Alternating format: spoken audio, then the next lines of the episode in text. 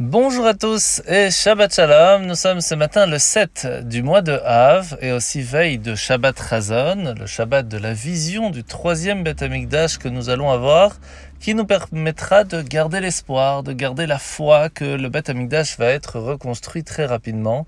Et aujourd'hui, c'est un jour très propice à le demander. Parce que c'est le 7 du mois de Av que les Romains sont rentrés, ils ont commencé à détruire le Beth Amikdash et qui malheureusement le 9 Av va tomber.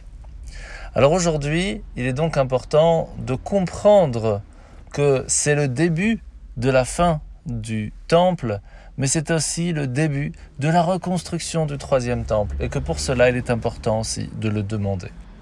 Alors, hier, dans le Tanya, dans les Greta Kodesh, nous avons fini le deuxième chapitre, la deuxième lettre, où la nous a expliqué que lorsqu'on reçoit un bienfait, comme lorsque la Nourazaken est sorti de prison, il a demandé à ce qu'il ne fallait pas rendre la monnaie de leurs pièces aux mitnagdim, ceux qui étaient contre la chassidoute et qu'il avait envoyé en prison. Parce qu'il y a deux façons de recevoir quelque chose. Il y a celui qui va être très humble lorsque Dieu va lui donner quelque chose en cadeau et qui va le remercier pour cela. À la différence de celui qui, chaque fois qu'il va recevoir, il pense que tout lui est dû et va en recevoir de l'orgueil. Et ça, c'est parce que son ego est bien trop grand. Il va donc falloir travailler sur ce sujet pour que lorsque l'on reçoit quelque chose, on dise merci, d'où le mot Yehudi qui veut dire la reconnaissance et le remerciement.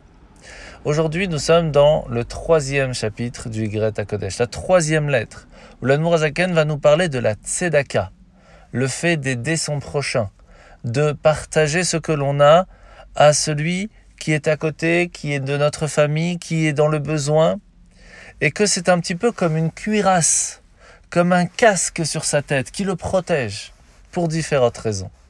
Une cuirasse, c'est plusieurs écailles. Chaque pièce que nous allons donner va former une protection autour de nous qui nous protégera de tous les problèmes. C'est pour cela que cela sauve la vie, donne la santé, etc. Mais lorsque l'on regarde, on essaye de comprendre un petit peu plus haut dans les sphères célestes, on sait que chaque fois que l'on fait une bonne action, c'est la lumière divine qui descend et qui nous permet de profiter de différentes choses. Mais spécifiquement la mitzvah de la tzedaka, c'est une des mitzvahs qui nous permet de recevoir une récompense pas seulement dans le monde futur, mais aussi dans notre monde ici-bas. Ce n'est pas la seule, mais c'est une qui est très spéciale. Parce que pas seulement elle va nous donner cette chance, pas seulement cela, elle va aussi permettre de protéger que les forces du mal ne pourront pas profiter de cette lumière pour avoir des forces pour nous faire tomber. D'où l'importance de la mitzvah de la tzedaka de façon générale. La mitzvah de ce matin, mitzvah positive numéro 19, c'est la mitzvah de remercier Hachem après avoir mangé un repas. Et de là, nous apprenons différentes choses. L'importance de faire la bénédiction avant de manger quelque chose, comme les sages nous l'ont souligné, mais aussi de le remercier après le repas. Alors nous sommes aujourd'hui fin de Parashat Dvarim.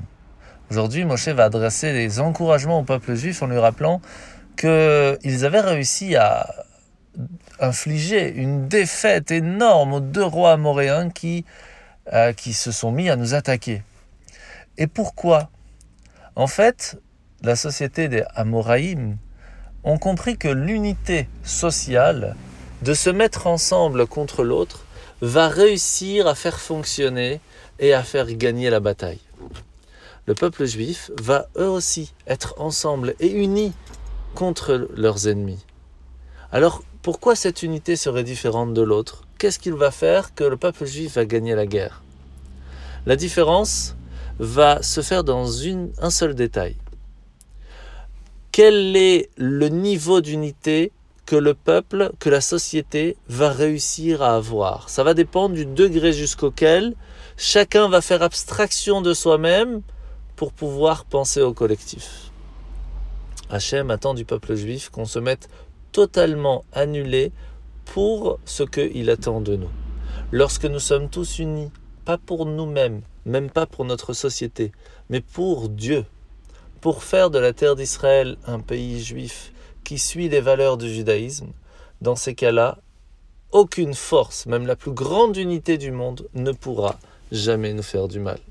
En vous souhaitant de passer un très bon Shabbat et que le jeûne qui commence samedi après-midi, plutôt en soirée bien sûr, à, l'image des bougies plus ou moins, soit facile pour chacun d'entre nous et que l'on puisse très rapidement fêter la reconstruction du troisième Beth Amikdash. Shabbat Shalom et à la semaine prochaine.